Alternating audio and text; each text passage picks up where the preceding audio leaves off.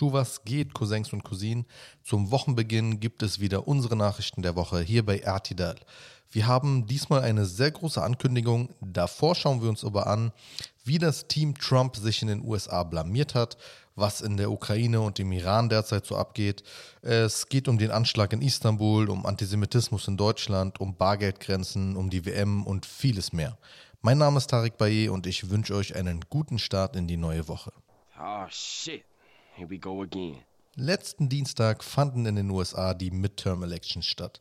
Viele Sitze des Senats, des Abgeordnetenhauses und der Gouverneure wurden neu gewählt. Ihr erinnert euch vielleicht an die letzte Folge. Erwartet wurde, dass die Republikaner richtig abräumen, ja, also Team Trump. Dazu kam es aber nicht. Die Demokraten konnten ihre Mehrheit im Senat verteidigen und auch andere wichtige Posten wurden ebenso verteidigt. Für Trump ist das eine Totalblamage. Die Republikaner stellten mehrheitlich seine Leute auf, also Leute, die das Ergebnis der letzten Wahl in Frage gestellt haben oder gar nicht akzeptieren und gleichzeitig sicherte sich der Trump-Konkurrent innerhalb der Republikanischen Partei, Ron DeSantis, das beste Ergebnis in Florida als Gouverneur. Trump hatte sich davor so ein bisschen mit ihm gebieft, aber das heißt jetzt übrigens nicht, dass DeSantis irgendwie besser als Trump wäre. Er ist genauso katastrophal rassistisch und brutal. Er wirkt nur etwas weniger dumm dabei als Trump. Alles in allem ist diese rote Welle, also die Welle für die Republikanische Partei, ähm, nicht zustande gekommen. Und man diskutiert gerade so ein bisschen innerhalb der US-Politik und auch innerhalb der Partei der Republikaner darüber, ob man vielleicht mit dem Kurs Trump in der Zukunft nicht mehr so viel Erfolg haben wird. Es wird also sehr interessant zu beobachten sein, wie sich die Parteien in den USA entwickeln werden und wen sie dann 2024 zur Wahl aufstellen werden. Der Ukraine-Krieg geht weiter wie bisher. Aber lasst uns da vielleicht an dieser Stelle einen kurzen Rückblick einschieben, also wirklich nur einen kurzen. Es fing damit an, dass Russland an der Grenze der Ukraine Truppen aufmarschieren ließ und über Monate hinweg leugnete, dass genau das passiert. Es sei alles nur Panikmache der USA, erzählte Russlands Regierung. Und dann marschierte Russland doch in der Ukraine ein, stellte es aber als kurzen, schmerzlosen Eingriff dar und sagte, Kiew wäre sowieso bald frei.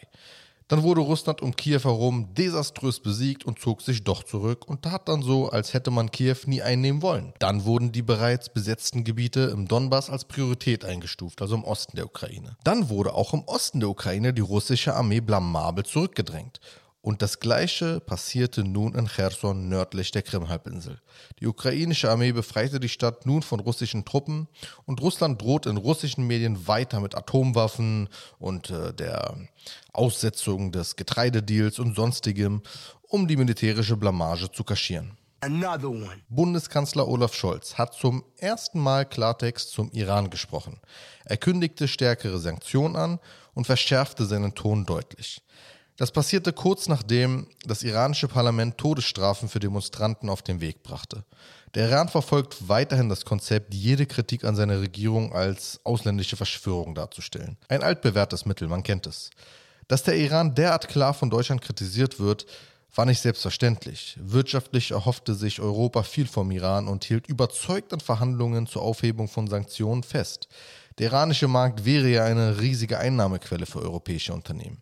Plus iranisches Gas und Öl wäre in den nächsten Monaten und Jahren als Ersatz für russisches natürlich auch saftig. Ob Deutschland jetzt völlig selbstlos und überzeugt von Menschenrechten auf diese Vorteile verzichtet hat, das wäre zu simpel. Nein, am Rande des Weltklimagipfels entstanden letzte Woche sehr interessante Aufnahmen, die zeigen, wohin die Richtung wirklich geht. Zum ersten Mal seit langem schüttelten Regierungschefs aus den USA und Europa den Präsidenten Venezuelas, Maduro, wieder die Hand. Ihr erinnert euch, diese Länder erkannten ihn zuvor für lange Zeit nicht als Präsidenten an und unterstützten die Opposition beim Regime-Change. Jetzt ist Venezuela wieder im Spiel und Öl und bisschen Gas werden für nächste Jahre wahrscheinlich wieder gesichert. So einfach kann es gehen in der Politik. Another one. In Istanbul gab es am Sonntag eine Explosion mitten in der Nähe des belebten Taksimplatzes. Die Behörden stufen es als Terroranschlag ein. Mindestens sechs Menschen wurden dabei getötet und mindestens 53 verletzt. Es wird erwartet, dass die Zahlen sich noch nach oben korrigieren im Laufe der nächsten Tage. Sicherheitsaufnahmen zeigten eine Frau, die eine Tasche ablegte, die später explodierte. Die Frau trug auf den Aufnahmen ein auffällig unecht wirkendes Kopftuch, denn es deckte das Dekolleté auf Aufnahmen nicht ab. Türkische Behörden verhängten eine vorübergehende Blockade sozialer Medien und ein Nachrichtenverbot über die Tat, da sich unzensierte Videos von Leichen ungehemmt verbreitet hätten. Die Frau, die die Tasche abgelegt haben soll, konnte festgenommen werden. Das Innenministerium erklärte, dass erste Untersuchungen auf eine Nähe zur PKK hindeuten würden. Im Laufe des Sonntags bekannte sich aber noch niemand zum Anschlag. Am Sonntag stürmten erneut radikale Zionisten die Al-Aqsa-Moschee. Falls ihr euch fragt, hä, warum habe ich nichts davon gehört? Also erstens, weil deutsche Medien prinzipiell sehr wenig bis gar nichts über Ungerechtigkeiten gegenüber Palästinensern bringen und zweitens, weil diese Meldung erst dann relevant wird, wenn Palästinenser Steine werfen. Nein, das besonders Interessante an der Meldung ist aber eigentlich, dass es in diesem Jahr bereits mehr als 20 Mal vorkam. Ein ständiger Rechtsbruch. Und auch diesmal wurden die Eindringlinge schützend von israelischen Besatzungstruppen begleitet. Zur Erinnerung, das Gelände der Al-Aqsa-Moschee befindet sich im illegal besetzten Ostjerusalem. Laut Völkerrecht dürfen sich israelische Truppen und Siedler dort gar nicht aufhalten. Beim G20-Gipfel auf Bali wurde unter anderem beschlossen, einen Pandemiefonds in Höhe von 1,4 Milliarden Dollar einzurichten, damit die Welt auf große Ausbrüche von Krankheiten schneller reagieren kann. Also auch jetzt zum Beispiel, was in den nächsten Monaten so im Rahmen von Corona passieren könnte. Ansonsten ist der G20-Gipfel in Indonesien zwischen den 20 äh, größten Wirtschaftsmächten der Welt eher ein diplomatischer Schlagabtausch zwischen Europa und den USA auf der einen Seite und China und Russland auf der anderen Seite. Beide Seiten werfen einander vor, in Südostasien militärisch aufzurüsten. Another one. Gute Nachrichten. Das Bundesfamilienministerium verkündet, eine Ausbildung in der Pflege werde bei jungen Menschen offenbar beliebter. Laut einem Bericht stieg die Zahl im Jahr 2021 um 7% im Vergleich zum Vorjahr. Das könnte den Fachkräftemangel in dem Bereich ein kleines, aber erhebliches bisschen verbessern. Hoffen wir mal, dass die Gehälter da auch so um mindestens 7% steigen. Another one. In den kommenden Wochen und Monaten wird eine höhere Anzahl an Migranten erwartet. Insbesondere die Heizprobleme in der Ukraine würden zu einer erneuten Welle an Neuankömmlingen führen. Aber auch aus anderen Ländern fliehen die Menschen vor den Folgen von Kälte, Wirtschaftskrise, Krieg und Terror nach Deutschland. In vielen Medien klingt das mal wieder nach Alarmsignal, aber um euch zu beruhigen, das wird man schon hinkriegen. Solange man eine Sache im Griff hat. Rassismus. Another one bei einer Veranstaltung der sogenannten Denkfabrik R21 mit dem Titel Woke ist Deutschland, Identitätspolitik als Bedrohung unserer Freiheit, kam es laut mehreren Kritikern zu antisemitischen Äußerungen. Die Veranstaltung war eine Ansammlung der Creme de la Creme der Deutschland geht unter Crew rund um Panikmacher wie Ahmed Mansour, Dieter Nuhr, aktuellen und ehemaligen Axel Springer Autoren und auch Susanne Schröter von der Universität Frankfurt, die offenbar völlig ungeniert immer und überall Panik vor Muslim verbreiten kann, ohne dass die Goethe-Uni Frankfurt irgendwelche Konsequenzen daraus zieht. Bei der Veranstaltung fielen so Sätze wie es gebe eine Minderheit, die im Besitz der kulturellen Produktionsmittel sei. Und dann wurde darüber gesprochen, es gebe machtvolle kleine Eliten, die versuchen zu steuern. Lustig. Da tummeln sich also so unter anderem diejenigen rum, die Deutschland eintrichtern wollen, Muslime wären die großen Antisemiten. Und dann feiern sie sich selbst so nebenbei mit paar typisch antisemitischen Verschwörungstheorien von versteckten, alles kontrollierenden Eliten. Dann lass mal deine Mascara-Geschichten immer auf damit. Another one. Apropos muslimischer Antisemitismus. Viele haben es ja vielleicht schon auf Instagram und Co gesehen.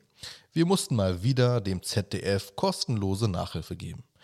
Unter dem Titel Judenhass und das Feindbild Israel wurde eine manipulative und verzerrende Antisemitismus relativierende Reportage veröffentlicht, die auch von ZDF heute über die sozialen Medien geteilt wurde, in der es heißt, der muslimische Antisemitismus wäre, Zitat, besonders gewalttätig. Was folgt, ist eine Aneinanderreihung an Unterschlagungen, Unterstellungen, Verzerrungen und völlig miserablem Journalismus. Über den ganzen Film hinweg werden persönliche Empfindungen als Fakten präsentiert, echte Zahlen einfach gar nicht erst genannt und nicht, nichts davon. Also wirklich nichts davon wird kritisch hinterfragt oder eingeordnet. Die Zuschauerinnen und Zuschauer erfahren nichts über Fakten. Es fallen Sätze wie 98% der Angreifer wären arabisch-muslimischen Hintergrunds und das ZDF lässt das einfach so stehen und erzählt dann die antisemitischen Gewalttaten durch Türkische Rechtsextremisten und palästinensische Extremisten hätten sich verdoppelt. Erstens hat das ZDF diese Kategorien scheinbar erfunden. Denn sie werden behördlich gar nicht erfasst. Es gibt sie gar nicht. Also woher kommen sie? Und zweitens klingt das ja auch alles ja echt krass so. Also haben wir uns da die Zahlen ein bisschen genauer angeschaut. Im Jahr 2021 gab es laut BKA 3027 antisemitische Straftaten. Davon gingen 127 durch die sogenannte ausländische Ideologie aus, also als Hintergrund. Ne? Also 4,2 Prozent dieser Taten. 2552 Fälle hingegen, also 84 Prozent aller Taten, kamen von rechts. Rechten Antisemitismus erwähnt die Doku erst gar nicht und das nach München, Hanau und Halle.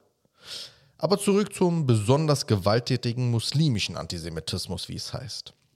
2021 gab es 63 antisemitische Gewalttaten und von diesen Gewalttaten waren 35 rechtsextrem. Und ja, ausländische Ideologie als Hintergrund hat sich verdoppelt. Von drei auf sechs. Sechs Fälle sind wirklich sechs Fälle zu viel. Das steht außer Frage. Aber warum unterschlägt man all diese Zahlen die ganze Doku hinweg? Ich habe selten, aber wirklich selten, eine so unterirdisch schlechte journalistische Leistung gesehen. Und das auch noch im ZDF. Zum Schluss folgte dann auch noch mal ein ganz besonders legendärer Satz, und zwar ich zitiere wie folgt: Hier in Israel können sie ihre jüdischen Traditionen ausleben, ohne Angst vor Anfeindungen. Eine Erfahrung, die sie stärken soll. Denn der muslimische Antisemitismus in Deutschland wächst. So heißt es zum Abschluss. Ja, nee, ihr versteht. Laut ihnen gibt es Nazis gar nicht. Die Bösen sind nur die Muslime. So etwas läuft im deutschen, öffentlich-rechtlichen Rundfunk. Aber Details darüber könnt ihr euch ja dann auf Instagram anschauen, da habe ich alles Mögliche genannt.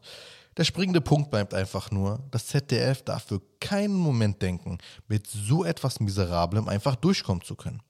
Vor allem während wir gegen unseren, vor allem während wir alle Beiträge zahlen dafür. Also ich werde nicht locker lassen. Mach nicht Film auf mich, mach nicht Film auf mich. Another one. Innenministerin Nancy Faeser kündigte an, sich für die Begrenzung von Bargeldzahlungen bis 10.000 Euro einsetzen zu wollen. In Frankreich ist das bereits normal übrigens. Die Begründung lautet, damit würde Kriminalität erschwert werden, sprich Schwarzgeld. Es geht also darum, im Endeffekt wirklich nur mehr Steuern zu machen. Und ich weiß, ich weiß, manche schieben jetzt Panik und denken, das ist der Anfang vom Ende. Die wollen uns komplett kontrollieren. Ja, Bargeldeinschränkungen könnten verfassungsrechtlich tatsächlich als eine Art Einschränkung von Freiheit ausgelegt werden. Aber andererseits ist es dahingehend schon ein kleines bisschen verständlich, dass die Politik schaut, wo sie an sauberes Steuergeld rankommen kann. Die ständigen Entlastungspakete, auf die übrigens mit Sicherheit noch weitere Pakete folgen werden bzw. müssen, muss man halt irgendwie finanzieren können. Für etwas anderes hat man dann doch irgendwie Geld. Und zwar wird jetzt in Aussicht gestellt, dass es einen Kulturpass für 18-Jährige geben soll, der sowas wie so ein Guthaben von 200 Euro hätte. Und man könnte mit diesen 200 Euro dann Museumtickets, Konzert- und Kinobesuche, Bücher und alles Mögliche, was so mit Kultur zu tun hat, kaufen. Also ich zumindest bin für meinen Teil erst überzeugt, wenn diese gesamten 200 Euro dann investiert werden können in RTL. Ich finde, wir leisten eine ganze Menge Arbeit, gerade was Aufklärung und Kultur angeht. Und offensichtlich zumindest schon mehr als das ZDF. Another one. Im Tigray-Konflikt zwischen Rebellen in Tigray und der äthiopischen Regierung gab es einen kleinen Durchbruch. Beide Seiten einigten sich darauf, humanitäre Hilfe zu den für die im Krieg betroffenen Menschen zu ermöglichen. Ob das wirklich eingehalten wird, sei mal dahingestellt. Aber Beobachter sehen zumindest einen Erfolg darin, dass erste Schritte in Verhandlungen nun doch irgendwie fruchten, nachdem die Verhandlungen zuvor von vielen Stimmen als gescheitert bezeichnet wurden. Nächsten Sonntag beginnt übrigens schon die WM. Und einer der Fußballer, auf den man sich aufgrund seiner unglaublichen Sympathie am meisten gefreut hat, ist leider verletzt. Sadio Mané ist weiterhin in Senegals WM-Kader, aber es ist unklar, ob er es schaffen wird. Und Deutschlands Kader ist übrigens vielversprechend. Ich muss ehrlich sagen, die letzten Jahre habe ich nicht wirklich verfolgt, was so abgeht und ich weiß bei der Hälfte wirklich nicht, wer die sind und frage mich immer noch, wie man das alles ohne Klose, Podolski und Özil schaffen will, aber egal, das wird schon irgendwie. Ich bin auf jeden Fall mental vorbereitet, mitzufiebern und dann in sozialen Medien auf Angriff zu gehen, wenn die ganzen Freizeitnazis bei manchen Leuten so ganz genau hinschauen, ob sie die Hymne mitsingen und auch schön brav, fleißig und dankbar sind, für Deutschland spielen zu dürfen. Another one. Und jetzt zu unserer großen Ankündigung, auf die ich mich wirklich besonders freue. Viele von euch verfolgen diese Arbeit schon länger und andere vielleicht erst kurz.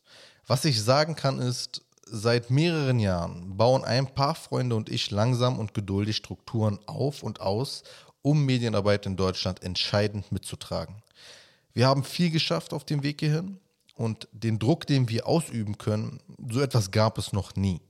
Wir haben deutschen Journalismus auf Instagram groß gemacht und das können wir uns wirklich auf die Fahnen schreiben. Alles, wozu wir gehört haben, dass es nicht klappen wird, wird längst nachgemacht. Und das ist eigentlich Beweis genug. Nach der Gründung unseres Verlags, mit dem wir es wirklich geschafft haben, alles von Autorenschaft, Produktion über Druck, Design, Vertrieb und so weiter in unserer Community zu halten, kommt nun der nächste große Schritt. Wir gründen die Artidal Redaktion. Und jede und jeder kann ein Teil davon sein. Wir suchen Menschen, die ihre Stimme hörbar machen wollen und wir sorgen dafür, dass es gehört wird, beziehungsweise gelesen wird. Ob Kolumnen, Reports, Reviews, Kommentare, unbekannte Nachrichten oder Interviews oder Bilder oder Designs, egal was mit Medien zu tun hat. Wir wollen den Platz dafür bieten, den man woanders nicht bekommt. Was wir erwarten? Nicht einmal die große Erfahrung, auch wenn sie cool ist. Nein, seid einfach ihr selbst und überzeugt uns. Schickt uns an info.rtdal.de ein paar Infos zu euch und einen Beispieltext oder ein Design oder ein Bild oder egal was ihr für im Rahmen von Medienarbeit so beitragen möchtet. Wenn ihr nichts davon habt oder nicht auf Anhieb wisst, was ihr da schreiben oder machen könnt, können wir euch vielleicht basierend auf euren Infos auch ein, zwei Vorschläge machen. Was wir bieten, ist Teil eines coolen Teams zu sein, das Geschichte schreibt und weiterhin Geschichte schreiben wird. Durch kommerzielle Projekte wie das Magazin können wir auch Honorare für gute Texte und Arbeiten auszahlen und zukünftig durch Ausbau, Fleiß und Geduld Arbeitsplätze schaffen. Von der Community für die Community. Seid dabei. Another one. Das war's auch schon wieder für diese Woche. Deshalb vergesst nie, ganz egal wie stressig eure Woche auch sein mag, es ist nicht so schlimm, wie so hängen geblieben zu sein, jeden Tag in der Welt und in der Bildzeitung zu behaupten, man könne das ja gar nicht mehr sagen um dann genau das zu sagen. Und zwar jeden Tag. In dem Sinne, abonniert uns überall, wo man uns abonnieren kann, spamt eure Freunde damit und habt eine wunderschöne Woche.